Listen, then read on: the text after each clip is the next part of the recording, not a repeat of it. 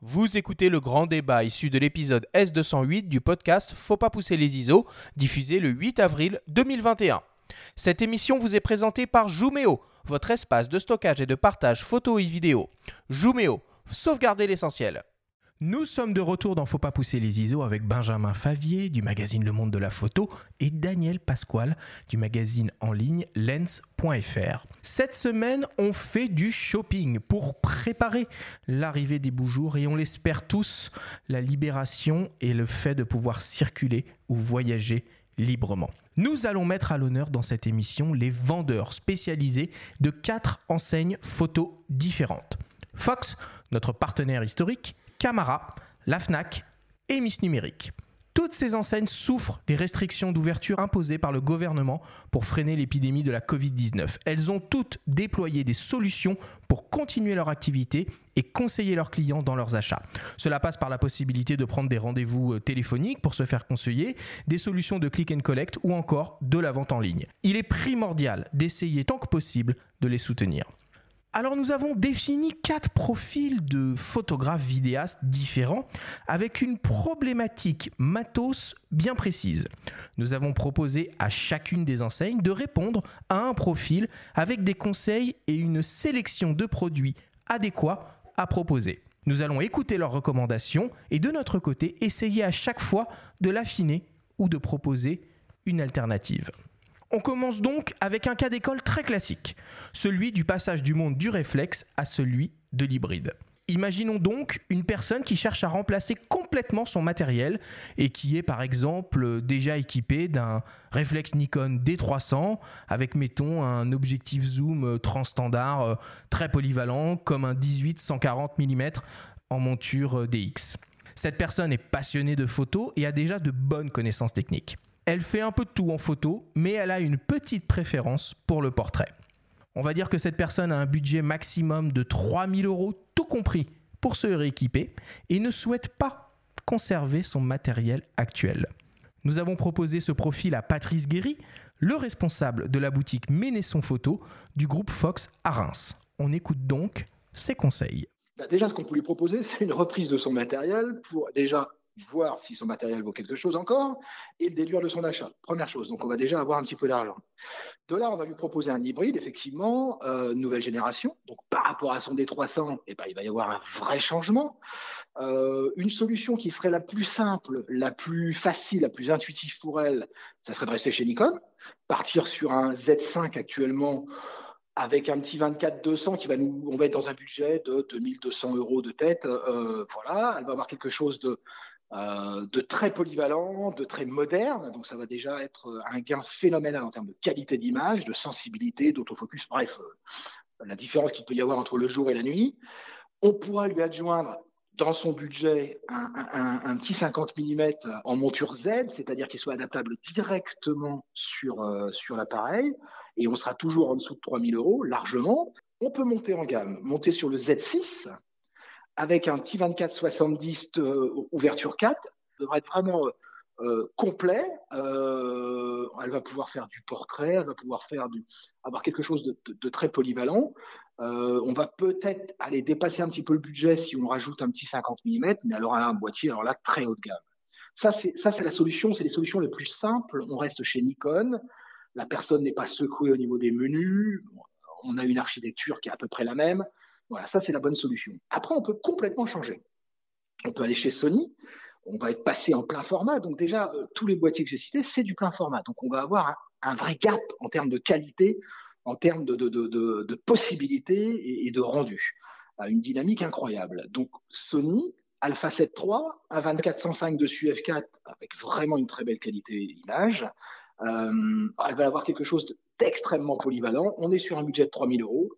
Euh, il y a des opérations actuellement chez Sony qui permettent de gagner un petit peu d'argent sur un, combo comme ça et de se payer un petit 50 mm. Euh, donc, elle pourrait être vraiment à 50, voire même le 85 mm et avoir un, matériel, un petit fourre-tout, qui, va correspondre à 90% de l'usage euh, normal d'un photographe lambda. Donc, ça, ça, va être fantastique. Elle pourra évoluer si elle le veut par la suite, mais là, quelque chose de vraiment génial. Ça, c'est vraiment les, fondamentaux. Et après, on peut rester dans le petit capteur parce qu'il ne faut pas non plus négliger le petit capteur.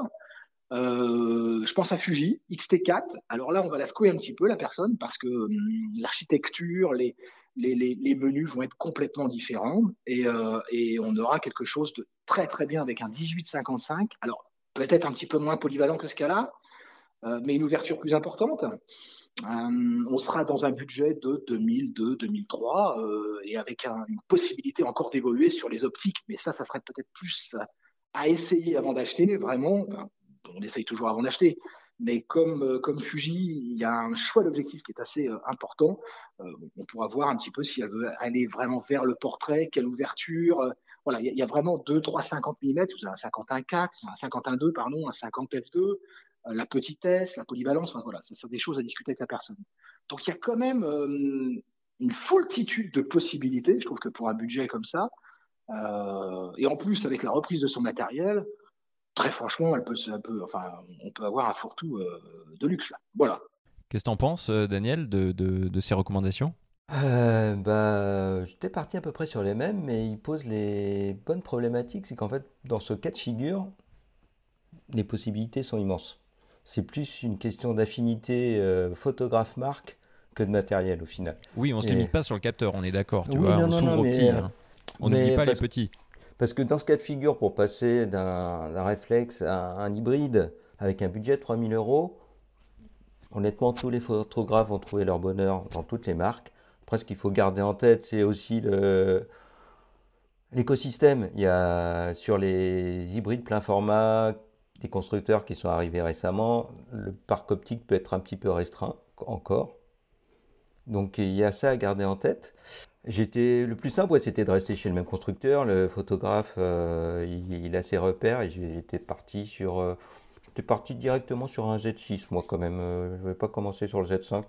Pas le Z6 II Non, on reste sur le Z6, c'est pour ah, rentrer dans le budget, c'est pour ça. Non, ah non, non, Z6 II. Enfin non, j'avais mis Z6 Alors. Ouais, moi j'aime bien le Z6 II aussi. Le Z6 II avec un 45 mm, bon, on dépasse un petit peu le budget, mais le, le Nikkor Z 85 qui. On, allez, à 200 euros près, on dépasse le budget, mais là, il, il a le dernier cri et euh, c'est top. Et on n'oublie pas la bague aussi, parce que si on parle à un iconiste et qu'on on lui dit d'aller peut-être sur un hybride et sur un Z6, on fait le tour de son, euh, parc optique. Bon, s'il a qu'un 1840, pas oublier que même les optiques euh, en monture F DX peuvent être montées sur les bagues FTZ euh, DX. Alors il y aura un, recadrage, mais on pourra les utiliser parce que même le Z50 qui est APS-C est en monture Z. Ce qui est une, spécificité hein, par rapport euh, par exemple, bon, Canon n'a pas encore sorti de RF APC, on ne sait pas s'ils le font un jour, mais, mais en tout cas, il faut préciser cette, compatibilité. Euh, les bagues, c'est important. Et puis, bon, il y a quelques petits modèles qui, qui, n'ont pas été cités. Moi, je pense que le, petit RP de, Canon qu'on trouve maintenant autour de 1000 euros, qui est, qui est, bon, qui est ultra rudimentaire, qui, qui, euh, qui, est très bridé en rafale, c'est un choix sympa pour rentrer dans l'hybride 24-36. On peut acheter des, des, à côté. Même si moi, clairement, c'est pas mon favori. Euh, dans ce cas-là, oui. Enfin, moi, j'étais resté plutôt dans du haut de gamme en, plein format, mais comme je disais tout à l'heure, c'est chaque marque propose quelque chose qui, ira. Euh, il y a le, le, OSR de Canon est très bien. Même si elle a la touch bar qui. Euh, ouais, bon, on, hein, oublie, la touch bar. tu mets un scotch, Mais le reste du boîtier est très bon. Le, capteur, la F, c'est clair. Le R6, pareil, mais tu dépasses un petit peu le budget. Je sais pas, National Linux, le S1. et on pète le budget aussi. Et, je crois que S1, S1 R6, hélas, dès qu'on met une optique avec, c'est compliqué. C'est compliqué, ouais. On est dans la tranche euh, supérieure. Mais c'est des. Après, on, est sur la catégorie euh, un peu au-dessus, ouais. Mais après, dans les plus petits capteurs, ouais. Enfin, alors l'avantage des petits capteurs, je dirais les tarifs sont moindres et du coup tu peux vraiment te faire plaisir euh, avec les optiques. Absolument. Et c'est pour ça, oui, tout à fait. Moi, chez Fuji, je conseillerais même un XT3 plutôt que, que le XT4. Le XT3 qu'on trouve à des, à des, à des prix euh, vraiment décents. C'est le même capteur. On peut, on peut adjoindre, euh, de, on peut se faire plaisir en optique. Il y a le Lumix G9 qui est un produit assez remarquable. Euh, c'est un tank, un peu comme le D300. On, partait sur le D300, euh, sur la config initiale de la personne qui veut s'équiper. Bon, le G9, c'est juste, ça résiste à toutes les températures, climat, machin. donc en micro 4 tiers, c'est vraiment bien, tout comme les EM1 d'Olympus. C'est vraiment des super boîtiers. Donc il faut oui, il y a largement de quoi faire. Presque est vraiment intéressant avec, euh, avec ce profil-là qui est, euh, entre guillemets, euh, accroché à aucun, aucun constructeur. On peut repartir vraiment de, de, de zéro, en quelque sorte. Et l'hybride a maintenant suffisamment de recul et d'ancienneté pour qu'on ait un peu la possibilité de se dire, bon bah voilà, je vais investir peut-être pas sur un boîtier toute, toute, toute dernière génération. Je vais acheter la génération d'avant qui va être euh, assez peu cher. Et du coup bah, je vais me faire plaisir euh, sur les optiques. Moi je suis plutôt de cette école là de, se dire euh, bon bah voilà on met entre guillemets euh, le minimum de sous dans le dans le boîtier qui peut être amené à être renouvelé je sais pas moi tous les 3 ans tous les ou, tous les 5 ans. Et par contre de mettre le paquet sur sur l'optique et de se faire plaisir avec des objectifs lumineux pas forcément rester chez chez le constructeur initial mais aller voir ce qui se passe sur des marques comme mm. comme Tamron comme Sigma, comme Laowa, comme Samyang. Enfin voilà, le, pour le coup, euh, en termes d'optique, il y a vraiment, vraiment euh, de, quoi se, de quoi se faire plaisir. Je te rejoins là-dessus parce qu'on a quand même tendance à garder ses optiques plus longtemps que son boîtier. Bon, après, il faut choisir sa chapelle au départ et pas se tromper. Mais une fois qu'on a un parc optique, on, le garde et on peut changer d'appareil plus facilement. Affirmatif. On passe au deuxième euh, scénario. Alors on va attaquer un second cas d'école, celui du passage et oui, on va prendre un petit coup de vieux, les gars. Du monde du smartphone à celui des véritables appareils photo. On imagine donc une personne qui est fan de photos et qui partage régulièrement ses images sur les réseaux sociaux, alors de ses voyages, de son quotidien et de sa passion. Euh, on va dire que cette personne est passionnée par la pâtisserie.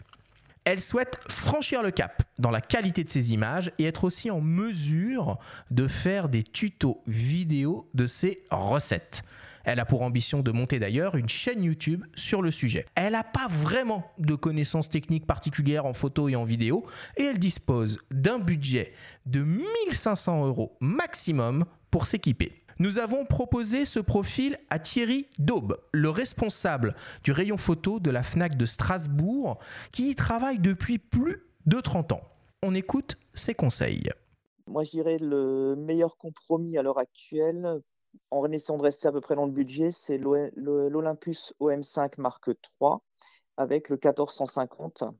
On a un capteur euh, donc de type 4 tiers d'une résolution de 20 millions qui permet effectivement d'avoir une bonne sensibilité d'image, pouvoir euh, recadrer facilement les images s'il fallait. Éventuellement, ce qu'on peut rajouter quand par rapport à l'Olympus, c'est sa très bonne stabilisation d'image qui est une des meilleures aujourd'hui sur le marché par rapport à ses voyages, euh, d'avoir quand elle le tient en main toujours une très bonne stabilisation d'image. Donc une image qui est fluide, qui est stable, aussi bien en photo qu'en vidéo. Comme la plupart des appareils photo, l'Olympus est pilotable en Wi-Fi et en Bluetooth par rapport à un smartphone, qui permet effectivement même d'avoir le retour vidéo, ce qui permet d'avoir un angle décalé euh, si l'appareil photo est placé au-dessus du plan de travail de la cuisine, par exemple. Et après, de pouvoir récupérer directement les, les photos ou les vidéos, de pouvoir les transférer euh, sur les réseaux sociaux directement sans autre manipulation. Donc on a un boîtier qui va être léger, qui va être euh, facile à transporter donc pour pouvoir faire ses voyages. Euh, l'optique étant polyvalente, on va pouvoir faire aussi bien des photos de paysage que effectivement un zoom pour pouvoir approcher le détail. Non, puis après le, budget sur le micro 4 tiers en termes d'objectifs, de référence d'objectifs, c'est quand même la, référence la plus développée puisqu'on a quand même deux grandes marques d'appareils photo, donc Panasonic et Olympus, qui sont, sont équipés et on trouve du Laowa, on trouve du Samyang effectivement totalement compatible. Donc par la suite, elle pourra compléter son parc avec des, optiques macro, par exemple, qui seront plus dédiées à la pâtisserie, ou des zooms très puissants, euh, puisqu'on peut aller jusqu'à, euh, sans trop de problème, 800 mm, euh, mais dans des prix très raisonnables par rapport à ce qu'il y a aujourd'hui sur le marché. L'écran est tactile, donc il est orientable totalement, donc elle va pouvoir se voir sur l'écran. Donc pour avoir le retour vidéo, ça lui évitera d'avoir un appareil extérieur.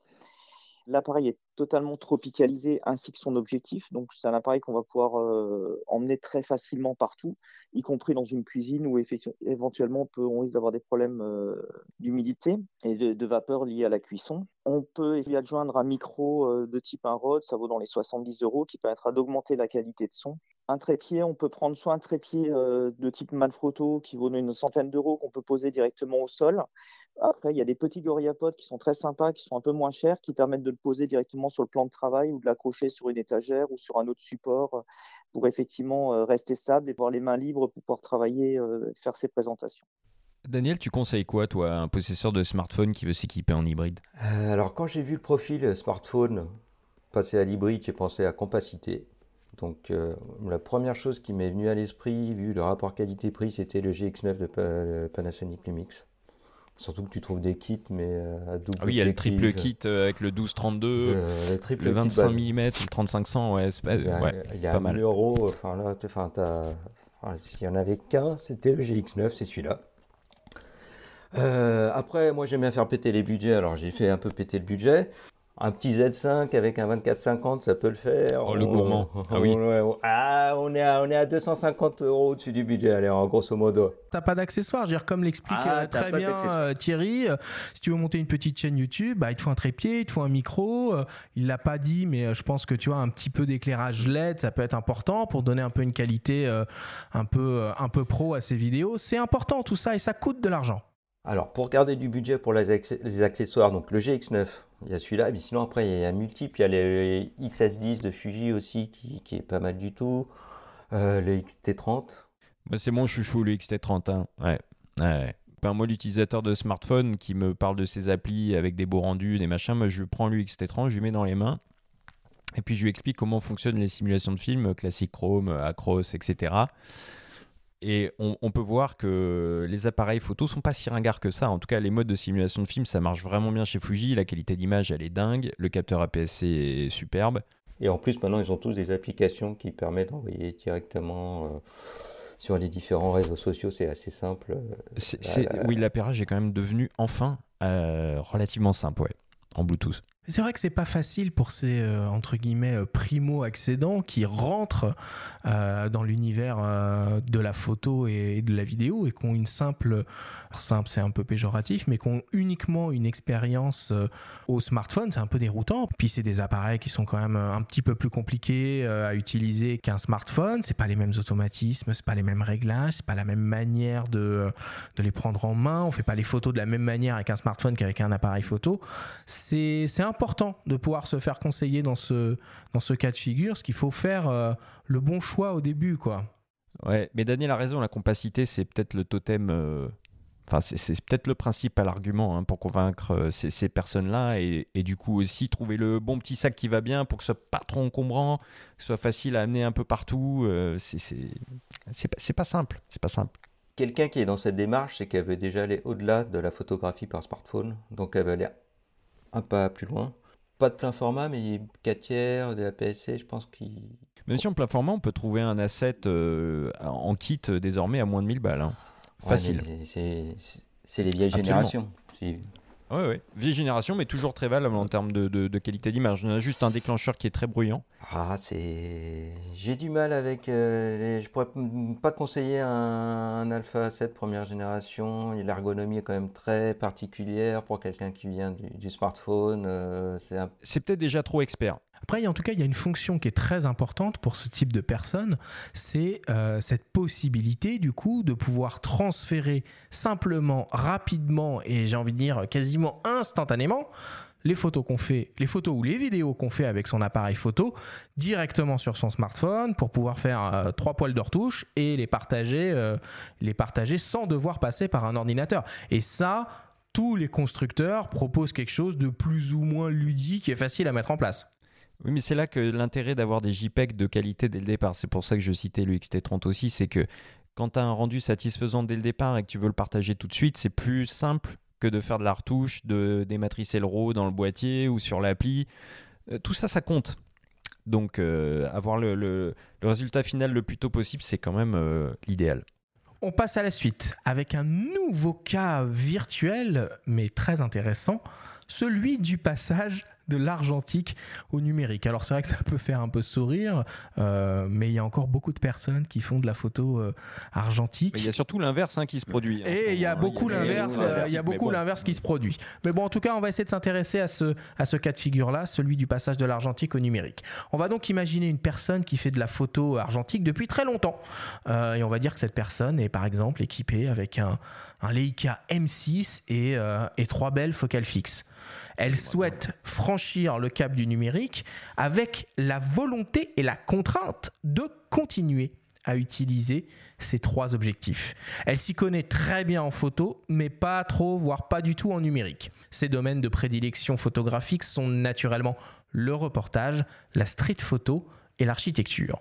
On va dire que cette personne a un budget maximum de 2500 euros pour s'équiper. Nous avons proposé ce profil à Pierre Charmet, le responsable de la boutique Studio Gonnet du groupe Camara, à Le Chambon-Feugerolles, près de Saint-Étienne. On écoute ses conseils. Alors, au, vu de, ces anciennes optiques, euh, de toute façon, c'est ce qu'on lui aurait demandé tout de suite en boutique, hein, c'est de savoir si elle voulait garder ses optiques ou pas, parce que euh, dans le budget, ça va, ça va compter réellement. Au vu de ces anciennes euh, optiques, on va plutôt lui proposer donc en hybride des marques comme, Fuji ou comme Sonic. Et puis, dans, dans, ce, dans ce thème photo de rue aussi, Fuji euh, répond totalement à ces exigences-là.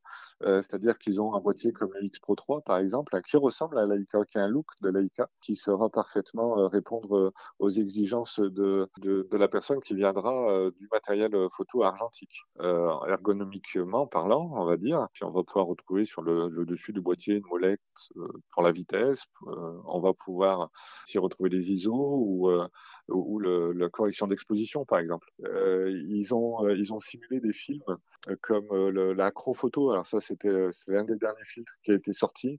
Il y a de la Velvia, enfin, tous les films Fuji qu'on retrouvait auparavant en argentique. On peut les simuler directement à la prise de vue. Ça fait toujours leur succès auprès des gens qui viennent, qui viennent de, de l'argentique. Et vraiment, on retrouve la tonalité qu'on pourrait retrouver auparavant lorsqu'on faisait développer ces photos ou ces diapos sur les, des photos numériques. Effectivement, le, capteur étant plus petit, il ne va pas retrouver tout à fait le même modelé en termes de profondeur de champ. hein. Il, sera, aura une transition qui sera beaucoup plus, euh, beaucoup plus tranchée sur, euh, sur un capteur APS-C. Si on part sur du capteur 24-36, euh, chez Sony, euh, notamment par exemple un Alpha, un Alpha 3, un Alpha 7 III, excusez-moi, va être une bonne alternative. On a, on a quelques-uns de nos clients qui ont déjà euh, franchi le pas et qui ont des optiques Leica sur du, euh, euh, sur du Sony. On n'aura pas tout à fait le même charme, on va dire, de- du vieux boîtier, euh, du look, en tout cas euh, Leica ou Fuji. On sera sur un boîtier un peu plus moderne, mais par contre, en termes de, de spec euh, pur, euh, donc c'est-à-dire de, euh, de montée en sensibilité, de, de qualité d'image, de dynamique des couleurs, euh, on aura par contre un boîtier qui est vraiment ultra satisfaisant. Euh, chez, Fuji, euh, il existe une bague faite par la marque pour, euh, les optiques Leica, sur lequel on pourra monter n'importe quelle optique M. Attention, hein, pas R. Il faut compter environ 150 euros. Et pour, pour les Sony, il existe une bague. Alors là, Sony ne développe pas de bague pour, euh, pour l'adaptation des, des Leica M sur, euh, sur Sony. On va les trouver notamment chez des marques comme Novoflex et toujours à peu près dans les mêmes prix, aux alentours de 150, 160 euros en fonction, euh, en fonction du modèle qu'on va choisir. Les bagues, on adhère, euh, Daniel? Euh, bah là, on n'a pas le choix. Euh, de toute façon, si. Ah si, on peut acheter un M numérique Ah oui, alors. Ouais, pas avec 2500 alors, euros. On fait, alors, je- non, Bon. là, tu me, tu me retires On parle mon, de 2500 euros, pardon. Oui. tu, tu me retires mon, mon expertise de. On fait péter le budget, on multiplie le budget par 3 et Et tu Comme me je, dis de- t'as l'air de bien aimer euh, péter les budgets, bon, euh, pétons-le. Euh, Bah, il attend un peu et il achète un M10. Au moins, c'est réglé. Et voilà. Mais bon, c'est c'est pas, c'est c'est pas les. C'était pas les contours de l'exercice. Donc, et puis, bah, moi, il y en a qu'un qui m'est venu à l'esprit et euh, il a été cité, c'est le Fujifilm X Pro 3. Quoi. Ah ouais, mais j'aurais plutôt dans l'X Pro, j'aurais préféré le X Pro 2. Moi, ça m'a pas du tout parlé leur écran. Euh, Alors ok, euh, la manière de faire basculer l'écran, Alors avec la petite fenêtre qui permet à l'ancienne de, de rappeler la simulation de film, ok, mais alors l'ergonomie, moi, je, je, je l'aime pas du tout sur l'X Pro 3. J'ai- J'aimais bien le X Pro 2, mais alors l'X Pro 3, j'étais... Je suis resté dans les appareils de perturbé. dernière génération. Mais en fait, Ouais, oui, ouais. Tu, tu prends un X Pro. Voilà. Ouais, voilà, ouais, on est d'accord. On va- voilà, le. on va- on va il y a- dire un X a- Pro, ouais. En fait, il n'y a pas le choix. Hmm. Le, le monsieur ou la personne dans ce cas de figure, il n'a pas le choix. Il prend un X Pro. Ouais, avec une bague. Ou alors on fait table rase et on va sur du Pentax. Moi j'aime bien le K1 Mark II. Je me suis dit, tiens, dans la limite de prix, un K1 Mark II avec un 35 F2. On est dans la limite de prix. On a une belle visée réflexe. On perd pas, donc euh, on passe du télémétrique euh, au numérique, mais on garde une visée, euh, une, une belle visée. On a un produit qui tient bien en main. Voilà. Après, j'ai une alternative c'est que s'il a trois optiques, trois optiques Leica, il en vend une, il achète le M10 et il en garde deux.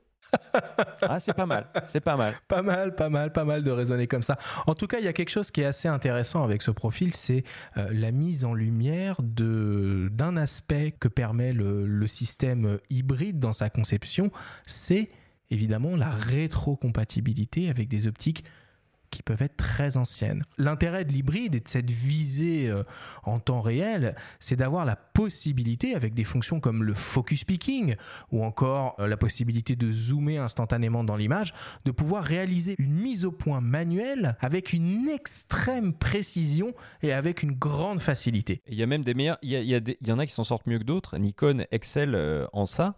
À titre perso, moi j'utilise un D750 toujours avec des optiques AIS, donc des optiques qui datent des années 80, euh, dont un 105 mm par exemple AIS. Et dans le viseur, on a un témoin de mise au point qui confirme la mise au point.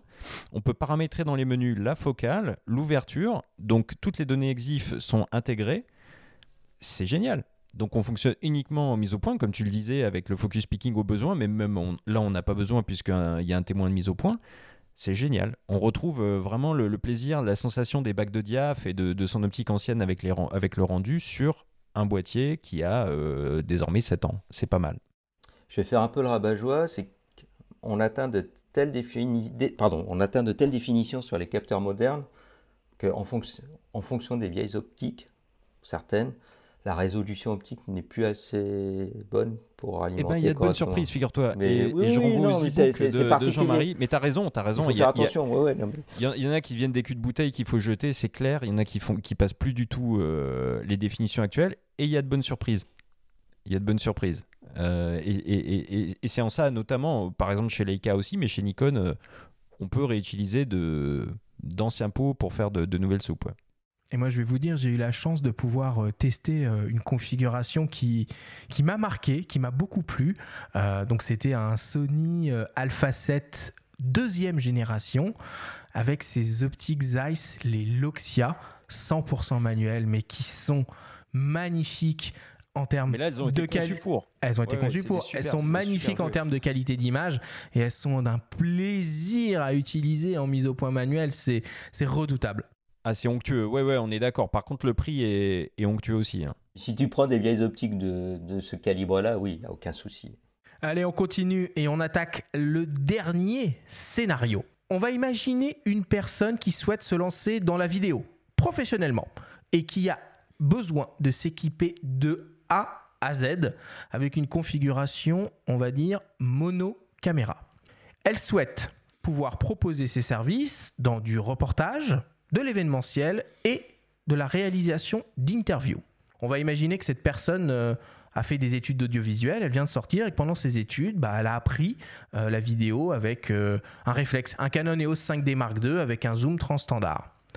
Cette personne a fait un gros effort, elle dispose d'un budget de 5000 euros au maximum pour s'équiper et on va dire sans prendre en compte la partie informatique et poste de, de travail pour le, pour le montage.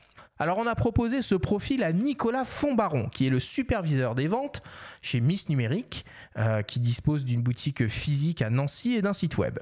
On écoute ses conseils. On pourrait partir sur deux, profils différents. Si la personne a, bien apprécié l'utilisation de Canon pendant sa formation, on pourrait se diriger sur un boîtier hybride Canon actuel parce que les hybrides sont quand même bien, orientés sur, sur le profil vidéo.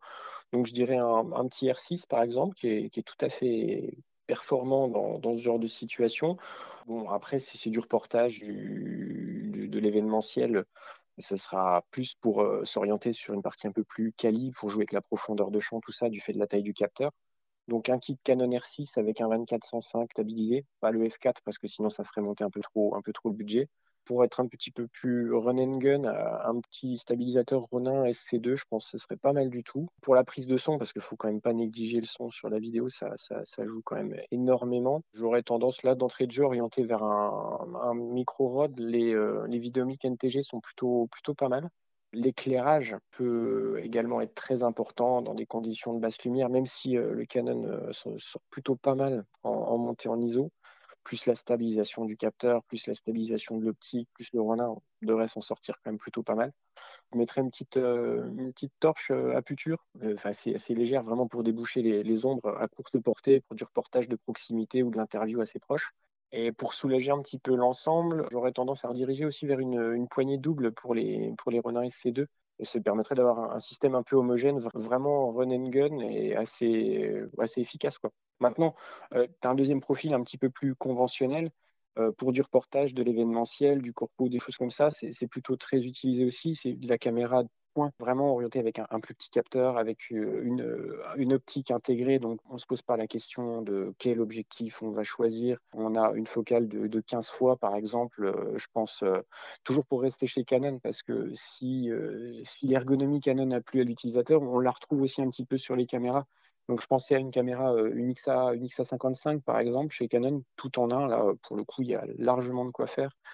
Euh, aussi. Plus petit capteur, donc euh, la gestion de la profondeur de champ, c'est sûr que c'est pas la même chose qu'avec du R6 euh, en, plein format. Posera un petit peu moins la question du côté entre guillemets artistique et on pourra plus se focaliser sur l'événement en lui-même pour avoir quelque chose d'un petit peu plus percutant. Et là, pour le coup, on a de la poignée XLR, peut brancher plusieurs micros. On partirait sur du Rode NTG5 en micro. Euh, et en complément, s'il devait y avoir un peu plus d'interviews, du micro-cravate, on a les, les petits Holyland Lark 150 qui fonctionnent plutôt pas mal, là, qu'on a essayé dernièrement. Et puis en termes d'éclairage, je resterai sur les petites torches à puture, les, les ALMX, là, qui marchent plutôt bien ils fournissent une bonne puissance pour une petite taille et ça permettrait de rester toujours dans un, dans un petit gabarit euh, très one-man crew, quoi, une personne toute seule qui n'a pas besoin d'avoir un assistant qui va percher euh, un micro ou de l'éclairage ou autre. Et là, pour te donner une idée, je crois que sur, un, setup XA55 avec, le, avec un NTG5, un, un Holyland Lark 150, une torche à puture, et puis bien sûr une carte mémoire, on, on tourne aux alentours de 3900 euros. Et puis sur le kit euh, R6 dont je t'ai parlé juste avant, on est aux alentours de 4200 euros à peu près au total. Donc ce qui reste encore une fois dans le budget et qui peut même laisser encore un petit peu de marge si vraiment il y avait 5000 de budget, de se dire que bah, pourquoi pas acheter une optique à focale fixe pour jouer un peu plus sur la qualité et la profondeur de champ. la profondeur de champ, c'est quand même un paramètre hyper important quand on veut faire de la vidéo euh, tout seul.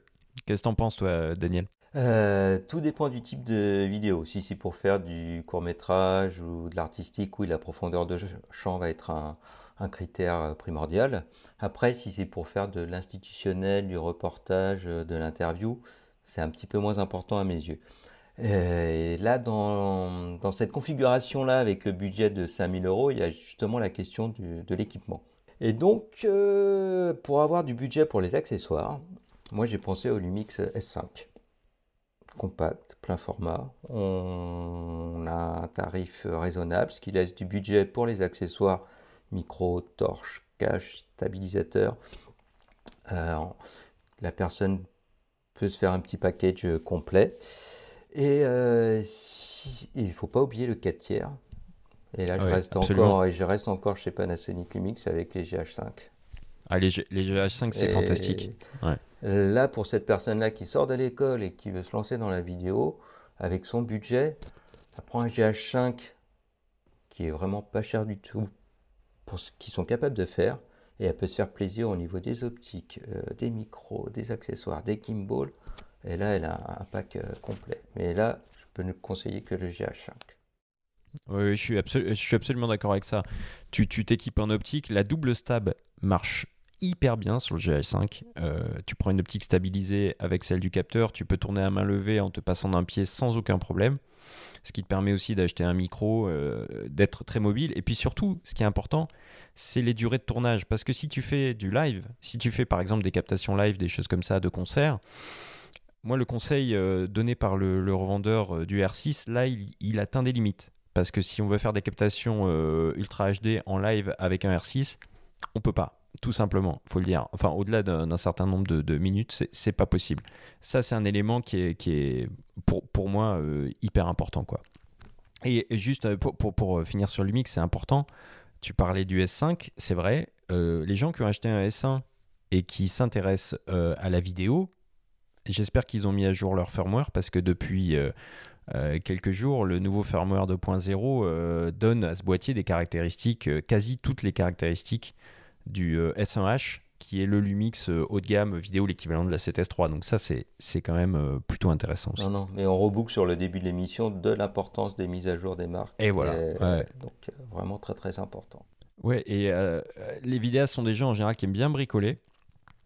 Et là, dans la configuration de départ, il y avait, un, je crois, un 5D Mark II avec un zoom 2405. On peut aussi recommander, là encore, des bagues il euh, y a Sigma hein, qui propose des bagues euh, euh, pour adapter des, mm, optiques Canon EF sur des Sony, des hybrides Sony en montureux ou des hybrides en monturel.